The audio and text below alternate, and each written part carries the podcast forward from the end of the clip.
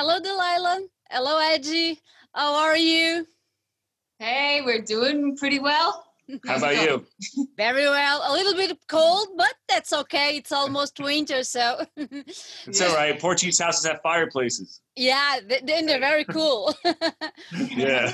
First, first of all, I would like to thank you for being here with us, uh, with, with a little conversation concerning you both and concerning the new the new album that you are almost uh, releasing. Uh, but before that, I I'm a very curious person, so I would like to begin begin this this this talk by asking: You were in the middle of an European tour when the pandemic began but you choose to come to Portugal. Why? Ah, well, a few reasons. What would be the main reason? um, the, well, I think the main reason is because we we feel as if Portugal is like home at this point. You know, we love being here. We just we, we really do love it here. Um, another reason is because we didn't feel it would be safe to go back to New York because we knew the pandemic didn't really hit there as hard yet, and we knew what would be coming there, especially with uh, a fascist thug in office right now, Donald Trump. And uh, there was no way I'm gonna be in New York during that lockdown over there. So I think we made the right choice. Yeah, yeah. Remembering all the the the. The, the, the news that we saw coming from New York at that point, it was really, really bad. During March and April, New York, it was very, very bad. You touch uh, a point, a very bad point, but that will be a better point soon, let's hope. Um, and in my opinion in my opinion e- everything everything is we do is political uh, as soon as we make a choice that's political for me uh, so i would like to ask you as an american both of you uh, what what it was like for you uh, to live in america with a president like like Donald Trump, and if uh, uh, that did have any effect on your on your work. yeah, well, the presidents before him weren't great either. I mean, they've all done horrible things and horrible atrocities to the earth and to the people and to human rights. But uh, I mean, Trump was especially bad, um, Mhm. especially what we've been doing to the children and on the borders and separating families. And I mean, there's so many Yeah, things. which Obama did too. that is true. And so, uh, I mean, it always affects our songwriting. I, I believe how you believe that everything is political. Everything is intertwined. You can't escape it. You live in this world, and um, things that are happening you have to be aware of. And I was just searching for truth in everything. And like, Trump was horrible, and but there was also presidents before him that are that weren't doing good things either. And we got to make sure that the new president coming in Mhm, isn't going to be like we don't give him a pass just because he's not outright crazy or mhm. you know No, he's crazy. Edgey, you, you- you you don't believe in Biden? no, not at all. But I said, No. was a, a sounds like a Lennon song. I don't believe in Biden. So Um, th- let, you know the me- thing. Hmm, When you asked the question of how we were personally impacted, yeah. um, I do remember because sometimes we don't think of how it personally impacts us, you know, in our personal lives. One way it did impact us when Trump, when not Trump, when uh, Obama was in um, in the White House, I, I do remember being outraged at one point because I had to pay taxes. I was being penalized for the fact that we, we didn't have um, health care. So mhm. we were getting charged for that. I'm like, wait a minute, I, I'm being penalized because I don't because the government didn't give me health care. Like I thought that was the most insane thing ever. It's like it's to add insult to injury. Not only do we not have universal health care, Yeah. but now I'm being penalized for not having that health care. it was totally insane. totally insane. Uh, why do you think America is like that? W- why don't you have? Um, I don't know. We we don't have in Europe. There are good presidents and bad presidents, um, insane presidents. We have everything. Okay, we have everything, but we have. Um, we still believe in some point in the people that uh, stand in the power for us in some point we believe in them we have a president right now in portugal he's from the right side not my side but the right side of the of the political environment in portugal but he's doing not a fantastic job, but he's doing a great job trying to maintain the country altogether. I know that your system is very different from our system, but Mhm. why do you think America um, doesn't go that way? Yeah. Um, this is a question that I have been asking myself for a very, very long time. Yeah. And it's one that I can't even tell you how many books we've read on this just to get the answer to this. Um, personally, I think that the reason why the United States is, for the most part, like that, it is for one a new country by relative standards. You know, Europe is a lot older. yeah, yeah, yeah. Um, it's the way in which it was founded and how it was founded, and then how the United States um, built on, of course, like rugged individualism. It doesn't have this long history of um, social movements that predated that time, of course, because it didn't exist, right? Whereas Europe, you're already in like yeah. you know, for centuries in, in workers' struggles and, and organizing and getting together. And so I feel Europe is much, much more But socially conscious. Do you think? well, It's not that it's, yes, Cornel West once called the United States an adolescent nation. It's a yeah. child to grow up. I, I was thinking. I was thinking exactly about that. we lack a class consciousness that Yeah. Europe has already. Every single person I speak to in Europe, whether it's in, uh, I mean, we played in France recently, and the bartender uh, was quoting us uh, all kinds of philosophers like Henry David Thoreau and all kinds of, you know what I'm saying, French philosophers as well. And it's it's rare to see that in the United States. You don't have Yeah. that. You don't Yeah. have and that. it's hard to do anything when you have like two parties that are like there's no really left or right there. They say that the Democrats are are left and they'll they'll say things like socialist on the news when we're like that that's not socialist. Like, No, the no, no. words are like confusing like Yeah. wha- how they talk about politics there too. It's like And a- another curiosity that, that I have: Do you think the the the the, the educational system is um, doing a good job teaching the the new generation to change all of this? Because Don't everything is education, right? yeah, well uh I don't know. I I had a few good teachers like growing up. Um, but the whole system, I remember even like little things were like what we learned in our textbooks, like were was not right. Like everything was like whitewashed Right, and yeah. like kind of vague. So um, Yeah. unless someone's going to probably a very expensive school, private school, maybe that's a little more human, hum, humane, humanitarian. Like uh, Yeah, I the don't know. private really schools are getting- definitely completely different in the United States than the public Really? schools. Really? Really? Completely different. Yeah, we have friends that you know. We know some people that Mhm. put their skid their kids in like expensive kind of um they're private schools but they're also geared toward more towards what Delila was saying like the the curriculum is more towards like they, like human rights and like it's not so much the standardized text uh, testing so more they progressive. much more like, that's what i was looking yeah. for yeah like they're, they're more progressive you know but the public schooling system we hear this over and over again how the public schoolings the public schools are failing us or fail, failing our children i disagree 100% on that i think that the way that the, the schooling system is designed within the united states it's, des- it's designed to work exactly how it is working right now. It is not failing it's actually a great success for the people who designed For it. those, they're yeah. teaching children to, to become cogs in the machine just just you know workers just to you know become subservient to power. So by those standards those schools are you know they're functioning just perfectly fine. But from our standpoint it's an utter failure because we're leading our kids towards a path of, of you know pretty much annihilation of apparently Yeah. it could be the end of the human species and no one's talking about that They don't teach the the children how to think. I wasn't taught how to think. I don't know. I kind of kind of learned that outside of school. Outside of school yeah i do understand. Because here we have we have several uh, we have a very good uh, educational system i think public. Uh, m- and we teach uh, philosophy. Uh, Edgey was talking about the, the french. They, they spoke about the philosophers in french. And in portugal we have also a very um, good perspective on that to give to put the, the, the children to think um, I have a son and he thinks. he thinks lot.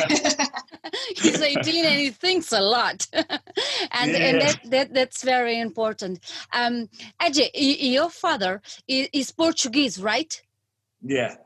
Yeah. Yeah. And and I know your father was a military during the 25 de Abril. That's right? That's true? Mhm. It's true. Yeah. It's true. and do, It's do, true, right. do, do you know the story of our revolution, I suppose? Yeah, um, I- there was a point when I was kind of obsessed with it, and I would read up a lot on it because what what I was told about the Portuguese Revolution, I was given like bits and pieces from everybody. Yeah. But it depends on who you ask. You get a different perspective. I found that when you ask like really like like my people of my grandmother's generation, you get a sl- you get a slant to it. Like sometimes they're kind of like sympathetic to Salazar almost, and I, I can't believe that. but I don't. I but still they're against the whole fascist thing. You know what I'm saying?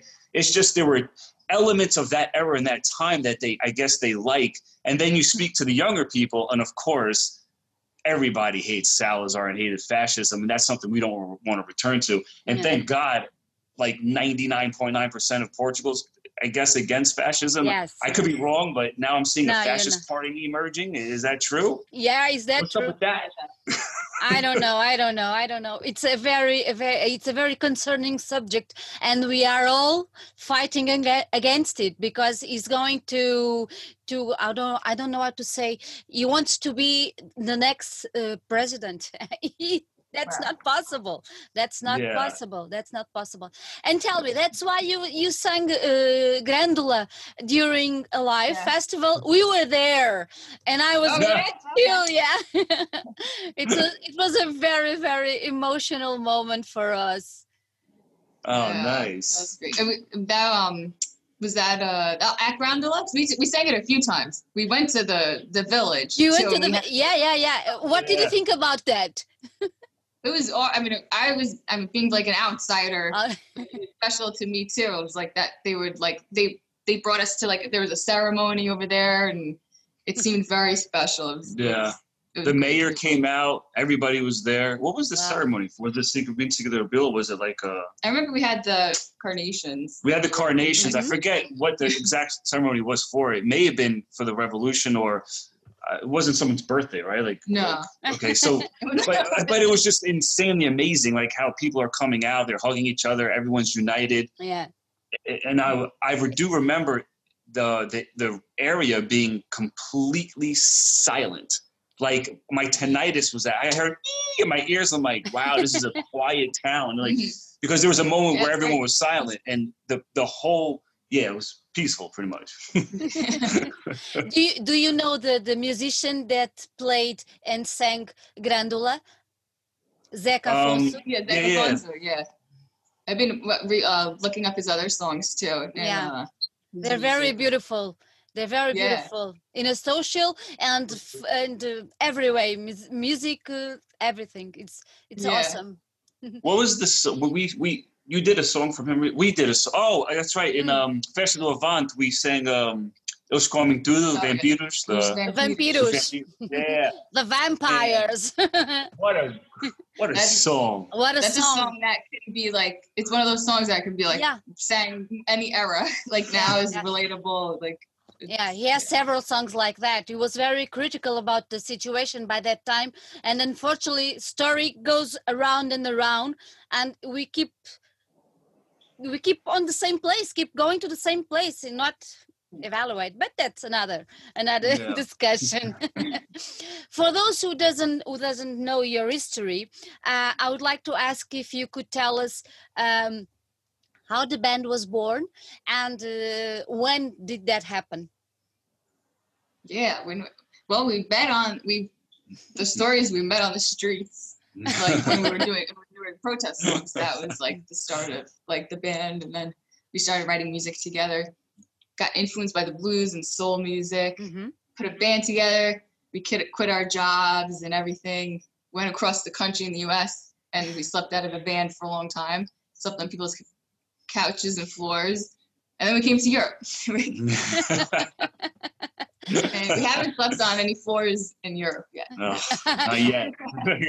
D- didn't need it. Didn't need it. Didn't work out. oh man. uh, why, why do you why do you are have so such a influence by the blues? I don't know. It, it hit me not not when I was like little or young, like um but like as I started playing guitar and singing, like I, I started gravitating more towards blues and folk and the feeling and uh, it has such a deep history in the US. Like it goes like so far back actually back to Africa. So like it's uh it's something that just seems real when when people are taking their pain and suffering and then you make such something so beautiful. Yeah. Like just it seems like the most natural and um, truthful form of Mhm. saying. hmm Do you know? uh, You of course you know. We have we we also have a very special relation with Africa, because we Yeah. we Mm. were we used to be Yeah, my- there My father was there. He was in Angola during the war. in so- Angola. My husband Yeah. was born there. cool. yeah, we we have we have very very um, influences from from from uh, Africa and all of that. Do you think the blues are? I hope you don't. Um, do you think the blues are the real America? The, uh, You mean like the blues musicians, or is blues music the real?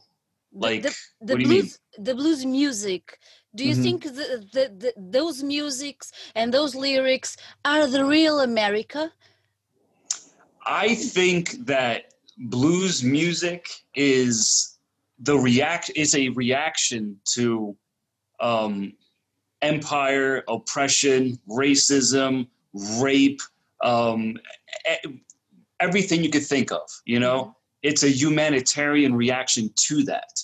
You know, it's a way of um, poor people expressing the expressing their indignation and um, and everything that they're feeling through a medium of blues rather than grabbing a gun and just blowing your head off, pretty much. And I think that white America should be thankful and grateful to all blues musicians and black people that instead of taking up arms against them, which I am not against, they should be happy they chose the guitar and used their voice and they didn't ins- use violence to react to violence of the U.S. empire.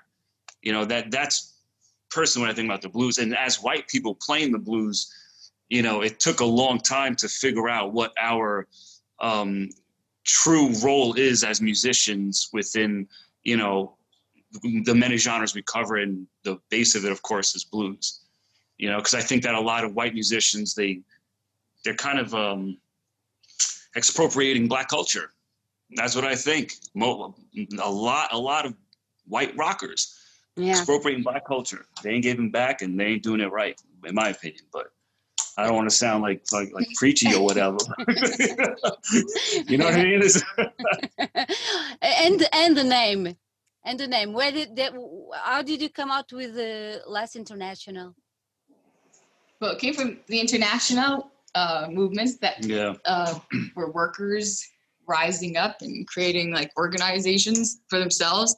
Um, but we wanted a name that like didn't sound like a band name. It sounded more like a movement. Like it's not. that's why the name. last that's why it's the last Yeah, we have some hope in there that the last international. We won't. We won't. This would be the last time. This is the last time that we we should rise up and and all that. So. Delila And do you, do you do you know the song Na na na na na na na na. The filming is bad. Yeah. I'll be Granola. Funny enough, no, we, no, we yeah. never sang that song. We've never sang that song. Yeah. Never. I've heard it in all different languages: Russian, French, English. But yeah. yeah, that's something we have to do. You have to do. You have to do. You have to do. Put it in English and, and yeah. No, not the last one. No, no, no. did you did you ever had any any problems due to your name? Uh, sometimes in the US, like we had problems when we were signed to the big record label. They were like, they were confused about the name. And they're like, oh, it's too long, or like it doesn't make sense, or like they were like, it wasn't like a regular band name. So people But were like, they, they didn't know the meaning. I don't think so. That's why there. That's why there never was a problem. That's- In my opinion, I, don't know. I, I don't know what Delila's saying because I never heard of this from the label. I don't think there was ever an issue with the name. well, maybe it was the manager at that time. Someone said it. Someone Someone in the music industry. but that was a whole. That wasn't the name. The, we had a mm-hmm. manager at one point that wanted to change the band name to Delila and just have her sing pop music by uh, pop artists, like by like these electronic, you know, E EDM DJ people, whatever. that. So it Edgey, wouldn't be wha- rock wha- and roll. what what did you answer to to that that manager? we found out through someone else. We were at a meeting at, at a studio, and they were saying, "So, uh, I heard you guys are changing your main name to Delila." I'm like, "Wait, what?" At I least was they're like, still "What?" band name. They were gonna totally kick you out.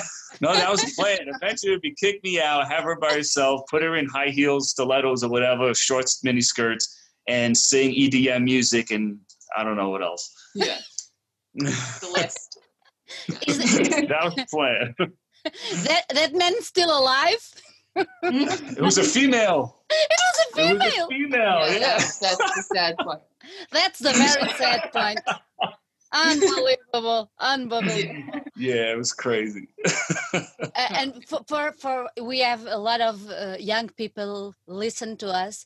And i also uh, would like to ask you because i always do this question because i think it's important to um, uh, open up uh, different styles and different influences for, for the others. So i would like to ask who are your biggest influences? In music? In literature in life who are Wow, so many. Um, wow, I don't know. So I, th- I would say like I musically probably Janis Joplin, Nina Simone. I'll have to name females because a lot of times I'll name males and I'll catch myself. There's so many great female artists. Patti Smith, yeah like um, I'm drawn to very raw. Big Mama. Big Thornton. Mama Thornton. Yeah. um, and in life, I don't know. I love Charlie Chaplin because of so many different things. His, I had an obsession with him for a long time with his like movies and um, his whole story. Like reading his autobi- autobiography um, is pretty cool. So that's a cool book. Uh, There was a third one, right? Yeah, There was in literature. life and oh, literature. Yeah. literature uh, literature and you So Edgey. Um, I guess I'll start with literature. Uh, that's the remaining category. Um, okay, so Noam Chomsky, obviously, that's probably the most like well-known leftist of our time, I think, right? Howard Zinn, who passed away years ago, I guess, he was instrumental in helping me understand uh, U.S. history first and foremost, and uh, U.S. foreign policy around the world. Um, then you have I let's a, mo- one of my favorite journalists of right now is Jeremy Scahill for his investigative work. It's just absolutely mind blowing. It's insane, and so I would recommend people check him out. hmm Um, I read a lot of, I still do read a lot of philosophy, but I, there was a point where that's like all I was doing. And, uh, you know, I read everything from like the classics to like, you can pretty much name it. Like I was just consuming all of it, you know. But one of my favorite philosophers of all time, of course, is not only Nietzsche, um, that sick bastard. He's, he's awesome. um, but Karl Marx, without a doubt. I got into anarchism, so um, I was reading a lot of Bakunin, and uh, you know, I, it, it was just like it never ends. Like I could keep going and going and going. Like, of course, you have like uh, Black Panthers that that you know, like uh, Dr. Ken- Cornel West is uh, someone I'm currently watching his videos and listening to and reading his literature too. I like him. He's, he talks a lot. He brings music in with everything. He's Yeah, always talking about music and relating it to it's amazing. something.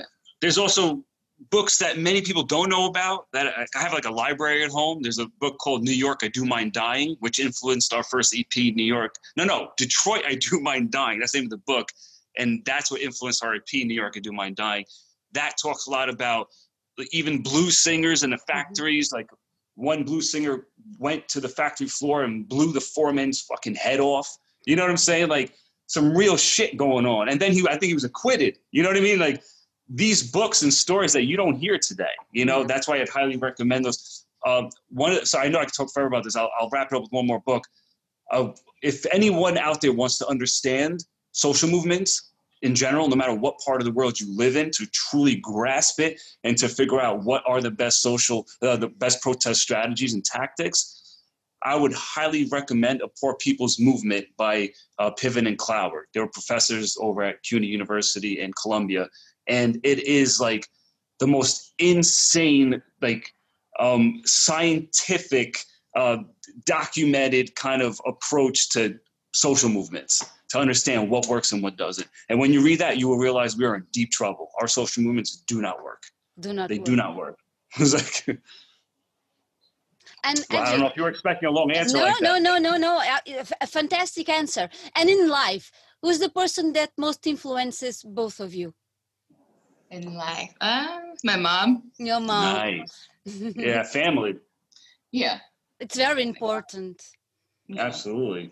Uh, yeah. Professionally, Tom Morello. Tom yeah. Morello. He's our, really? he's our mentor, yeah. yeah. Yeah. So nice. So cool. So Yeah. cool. um, there are those people who say, and I think you do agree with me, that um, I'm reading it, so I, I don't miss anything. That mm. music is a weapon, and that weapon being seen as a vehicle of change. Do you agree with that? Still, in our days, we need to use music as a real weapon. Totally. I Oh, think yeah. music, I mean, from just like the primordial level, like even like the like vibration of sound, like I mean, we've been doing that since like we started becoming humans, probably even before. You bringing it way back. you bringing it way back. She's gonna start dressing in white soon and fucking start Yeah, meditating. no, I think it's like innate in us to like to to communicate through music, even if it's like not I mean words, like just sound. Sorry. I think it's important. I agree with that. That's a good point. Yeah, I agree with that. Do you do you think the younger generations have this same point of view, or only a small size of those generations think as we do that music is a real weapon to change? I think they do. I don't know. I'm not sure. But No I think idea. even if it is a small group, it doesn't matter. Small groups can change the world. So Yeah, it, it- that's the Um, thing. It's hard to gauge an entire generation because you can yeah. say that the 60s and 70s that the youth was on it. You know what I'm saying? That I thought everyone was politicized back then, but then I look at like Woodstock and shit, and I'm like, eh, I'm gonna see there's a bunch of white hippies that just want to fucking smoke and chill. And five or eight years later, they all turn conservative. So it's like I, I wouldn't hold out on on hope that the youth is kind of like um, ready to rise up or whatever. I do. I am hopeful, and I am I'm very positive. In some ways, it's hard to believe, but I am optimistic. And uh, I think Delila was saying was right that we have way more than enough youth today to change the world. We have more people, in my opinion, politicized and ready to change the world than we did in the 60s Mhm. or the 70s. The only difference is they're not employing new strategies of protest or new tactics. So therefore, those old methods aren't working. But they, but you've seen it kind of slightly change after the death of uh, George Floyd. I don't think really it was the. I gotta be careful when I say this because I don't want to come off wrong. Um, after the death of George Floyd, you've seen a shift, a paradigm shift in the way that people protest. And that right there is when you saw social change happening. That's when you saw policies kind of being changed, when um, even um, police departments started considering defunding police because they had no, they, the police departments didn't consider it, the politicians did in, in defunding police. And so you you really saw effectiveness in the way in which we protested. It was working. And so if you ask me what was it that made it work, it's one word, disruption. And that's what I learned from that book, Poor People's Movements. If you don't disrupt, you will not get what you're asking for, period. You cannot find one example in the entire history of humanity where anyone has ever changed anything without disrupting. It's just impossible. So the marches won't work unless it's a disruptive march. But there at the beginning, do you think? Those marches were a very specific moment with the death of George Mhm. Floyd. Uh, and then everything came back as it was before. Pretty much because of the media backlash and the pressure. But Yeah. you you've seen the um, people want to kind of dismiss an entire social movement because of uh, some of the violent, so-called violent elements Yeah. within those movements. But I don't think that rioting is a violent act. I think that is a legitimate form of protest, and I don't ever ever blame the protesters or working class or poor people for inciting violence on a very very oppressive and vicious system.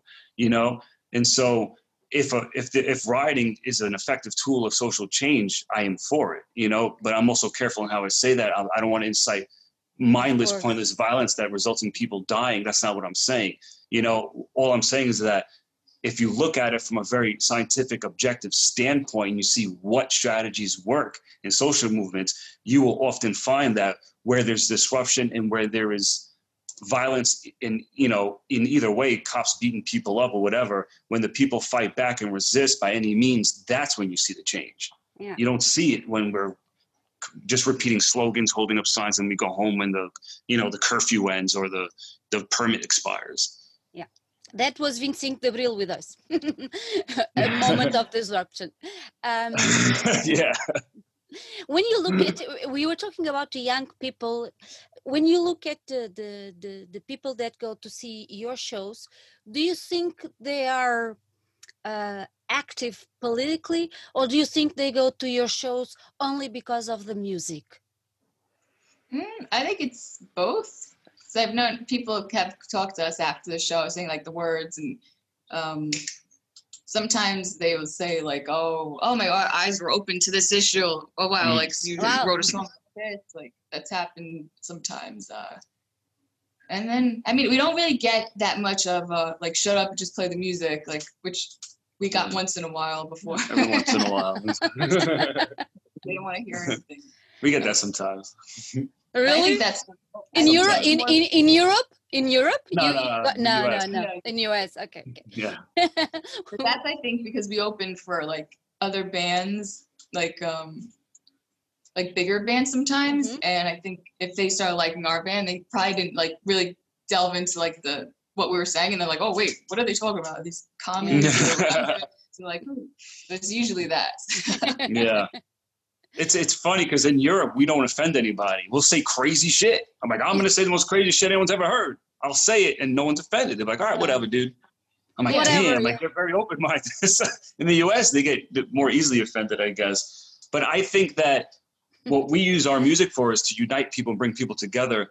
That's why we don't we don't like to push our political ideals onto people. It's in Mhm. our music but we don't like to say look we're right about this. If you don't agree fuck off. Don't follow the band. If you look at our socials whenever disagreements happen or whatever and we have to mediate even between fans we always always say say look the whole point of our music to bring people together if you have a disagreement even if you're a trump supporter we do have trump supporter fans believe me and we don't make fun of them we don't say you're stupid for liking trump we're not judging them like a lot of people on the left do i'm not any better than anybody who, who supports or likes trump you know what i'm saying i'm not saying i'm intellectually superior I invite them to talk about their ideas. Why do they like Trump? What are they thinking? And uh, here's why I disagree. And what I usually find at the end of conversation, we have a lot more in common than we think because we're working class, and that's how we forge our, you know, Mm. bring people together, if you will. hmm hmm And how do you create uh, your songs? Do you first uh, think about uh, the lyric, or do you think about the music and then mix all together? And and and when you write the songs, do you have uh, a previous issue to talk about, a theme, or you go with the flow? Oh, like the Queens.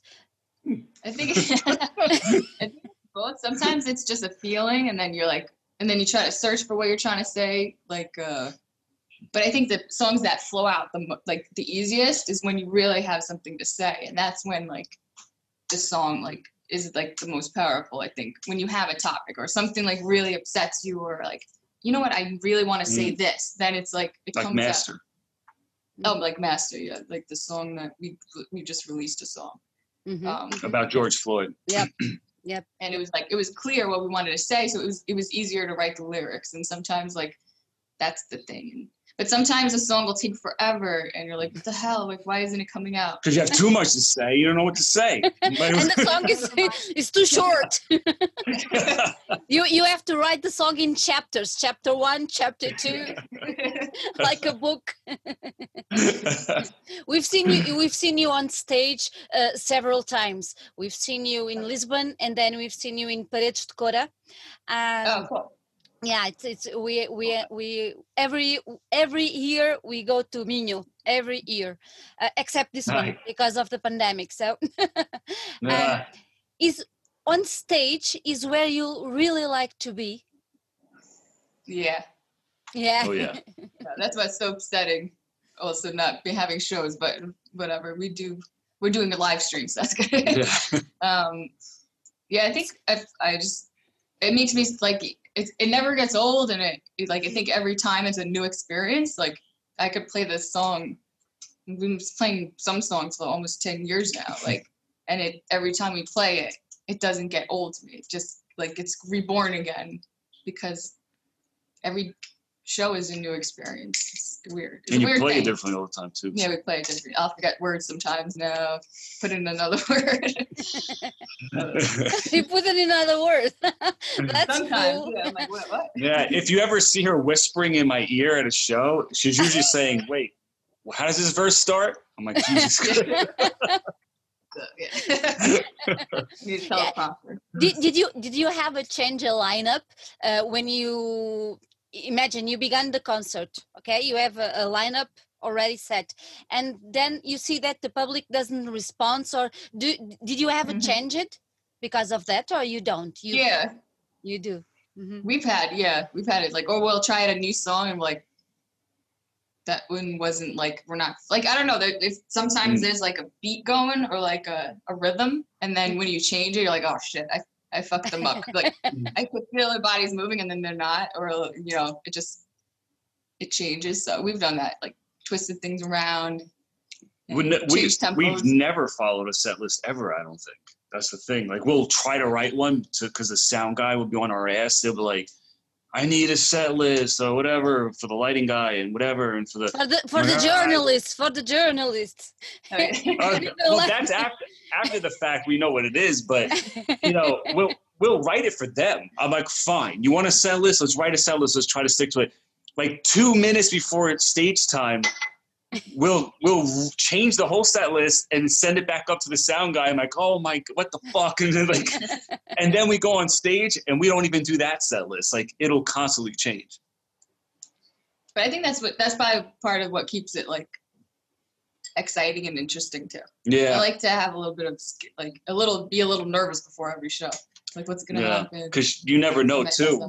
like when it backfires, you know what I'm saying? Like the, Sure. what makes it thrilling is the fact that it could go wrong. Like you can have an embarrassing experience. I'm like, Yeah. oh, we fucked that one up. But without that, without, without having that, like, um, without, without taking that risk, music Then- is boring as hell. there's no there's no Oh, I'm not gonna fuck up ever. Like this, I, I want to push it. Like we'll be doing a song. Like I'm gonna try something I never tried before. See if it works, it works. If it don't work, well, fuck it. I just hope it's not on YouTube. Like it's that kind of mentality. You know what I'm saying? Like, and I feel like that's what's kind of missing in rock a little bit. You know what I'm saying? Taking that risk. You know, rather than having the perfect kind of sound and the amps are perfect, their tone is perfect. Oh my God, we have the perfect sound isolation. Like it's all boring shit, man. It's like, dude, just plug in, play, and fuck up. You know, don't be afraid. I And do. usually you don't mess up when you do that. too, Yeah. so. we, we, if I ask you the the one band that uh, you could tell me that's the best doing that, not shitty things, of course, but really good things, uh, yeah. who do you choose? Definitely the Rolling Stones, and I would also say Patti Smith, Mm. and I know I'm missing somebody that I that that really. This- Jack White does this a lot, of course. Jack He's White always- is a lot, yeah, yeah. The Oh. Stooges, Iggy Pop. Mm, definitely, absolutely. Danger. All them- Danger, yes. Yeah, And all, the- all them fabulous on stage, absolutely incredible. I, I went to see a, a video of you when you go when you um, got uh, when, you gone to the Letterman show. Do you Uh, remember that? And yeah. at, at the end, he was crazy about you too Do you remember that? yeah, I, it was like such a dream to be there that it kind of felt Yeah. like a dream. So like, I And he kind of was- was, there. And Yeah, you were very shy at that time, Yeah. but he was crazy. he was totally crazy about you. It is, it is a, it is a very nice, a very nice video. Eh, I, I found out that you have launched your own record label. Is that true? well, yeah, we self-released uh, Soul on Fire. Mhm. We call it Yeah. Elephant Army.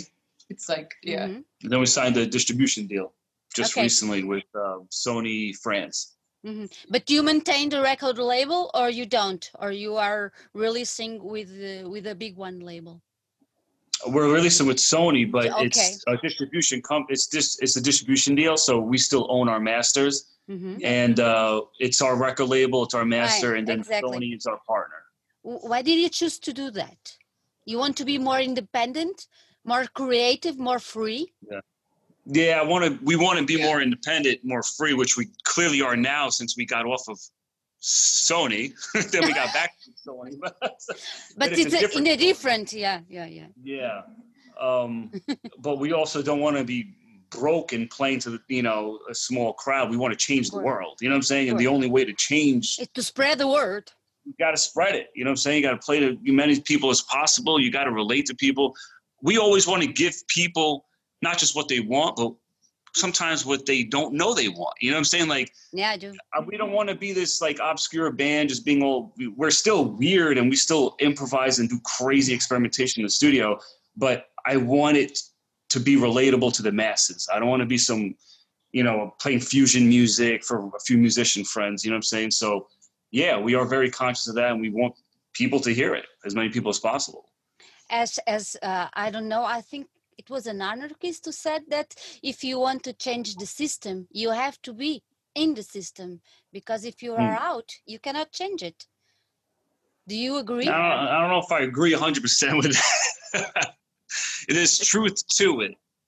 But with the Black Panthers in the system, you know what I'm saying? Like, then these questions come up, you know? And then was Martin Luther King in the system? I don't, maybe not. He wasn't allowed to, you know, he was breaking the law. So that's outside of the system. yeah, So I don't Maybe know. you like step your foot in both. I don't know. yeah. That's probably not a yeah and now you are uh, releasing live at Arda Recorders uh, why did you decide to go ahead with this project and why did you decide to go ahead at this precise moment Well, it all came together, like uh, because we had just gotten. I think our last show was in Berlin. Was that the last date? And we had a. Do we play? I think we were in Berlin. We didn't play. We didn't play Berlin. We ended We're up supposed to stop- play. it. stopping the tour. to tour. 'cause play. everyone- Yeah, 'cause it, it was like yeah, that was depressing. COVID was getting bad there, and like people Yeah. were like, "Should you play tonight?" We're like, "I don't know." And then like our manager and everyone was like, that that show I remember was sold out, and we had to pass through Berlin to go home to go to Portugal, and we saw our posters everywhere. I actually wanted to cry. I'm like, Yeah. just one show. It's one last show. "That was Cologne." We got No, that was because Cologne. we was it? passed. We were in Berlin, Oh, sorry, Cologne. Cologne I'm was getting the all last, confused. but we didn't play Berlin anyway. Whatever. we, Yeah. cut, we gotta cut the short. So we rushed home and then, uh, well, we rushed to Porto. And Jerome, the owner of uh, Arda, yeah uh, he had just created that huge, beautiful studio. It was Mhm. like, uh, it's a wonderful Amazing. studio it's a wonderful studio. yeah. studio And he had Incredible. time opens. We're like, let's just do it. We're already like, we were already in like live mode and wanting to like play live still. So we flew over our friends from Shaka Ponk, the French band, and we just did it. And we are like, in like three days, we're like, we want to record like songs that we were just playing live a few weeks ago. So, Mhm. so it had a fresh energy of like the live show. That's what we wanted to create. Something like raw, like Mhm. that. And those musicians that play with you, they are also at Porto. They are living there. no, they're from Paris, so we flew them in. Ah, you flew them in. yeah. Okay, okay, okay. Yeah. Yeah, They're in a band called Shaka Ponk from in France. From France. France. But I thought I thought they were already here, but you made them No. come. We already Yeah. saw- We dropped we dropped the drummer off when we were on the way, and then Mhm. You have you, you, on the on this on this record. You have six songs. Um, how did you sh- choose those songs? well, there's eight, isn't there? I think there's Eight? eight. There's eight. Yeah. There are eight. There were oh, I thought there was six. five. Okay, eight. There's five band songs, like full, but they're some of them are pretty long because it's Mhm. like impro- improvising happening. And then there was three of her on the grand piano. Yeah. Which one did you like to do more? Delila? I don't know. Um, It's hard to tell. I don't know. Both. Yeah, I love listening to her on the grand piano. That was my favorite part because I, don't- I just listen. You know what I'm saying? But playing wise, Hard Times Hard times is good. And yeah, Soul on Fire. yeah. So And I those are two songs with the longest solos.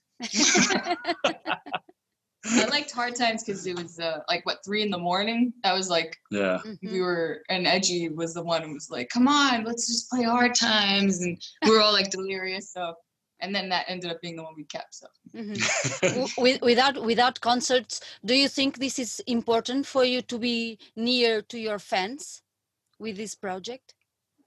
definitely, yeah. I think we um we've been much more on like the social media, the social media, like like it's since the, since the the pandemic started, hmm and like talking to fans and all that, doing live streams and Yeah. and people were asking for a live record. So Yeah. Hmm It's not very a live record. It's kind of a live record. And this goes to another question. Your rock and roll and your performance are very strong and intense. Everybody knows because we stand like this looking at you, Delila, because you're wonderful on stage. You too, Edgey, but she's beautiful. Okay. was was it was it difficult for you to pass um, this this feeling to this project that was uh, um, in a- in a studio? in a studio, yeah. Um, Probably not. it didn't feel like I think because we still had the like it fresh in our minds, like the live show. hmm So and we were like every and we try to pump ourselves up before we played each song. Like yeah, like we're playing for people, but there was no one there. Yeah. But you could imagine the persons on the other playing. Yeah. Yeah. It's, I'm trying to think. What were we thinking when we played? I don't even. What were you the- the- thinking, Edgey? What were you thinking? See, that's the thing. I don't think I was thinking because that, that's. If I was thinking during a take, I'm like, stop, Yeah. stop, do it all. But I was like, why? Because I had it. There were thoughts in my head. I don't want to think about anything. And so, like, I think what every musician, like, kind of like, I don't know, what they search for in Mhm. music or when playing is that moment of complete clarity, of like total, like being in the zone, kind of like the way Michael Jordan is in the zone. Yeah. It's when you're just totally focused on one thing and time is suspended. You know what I mean? And you're really not thinking about anything. You're just in a in a in a, riding some kind of emotional wave or whatever. And that is very difficult to get to sometimes. And I feel like we did get on that for this live record. Some songs took like two or three takes in order to feel that. And once Mhm. we felt that, I could tell right in the control room, Jean was listening, he'd like, that's the take. I'm like, he feels when we're feeling. It's Mhm. I can't put into words. You know what I'm saying? it was it was a good marriage between you two, the musicians and and the, the studio. yeah. Absolutely. and we could tell too when they were like because we saw it through the glass Uh-huh. when they were like standing up and watching and like moving around then we could tell okay Yeah. we were our audience And then at one point when we were doing Hard Times 3 a.m., the entire staff was in the control room staring at us because we were jumping around. Fucking shit was falling all over the place.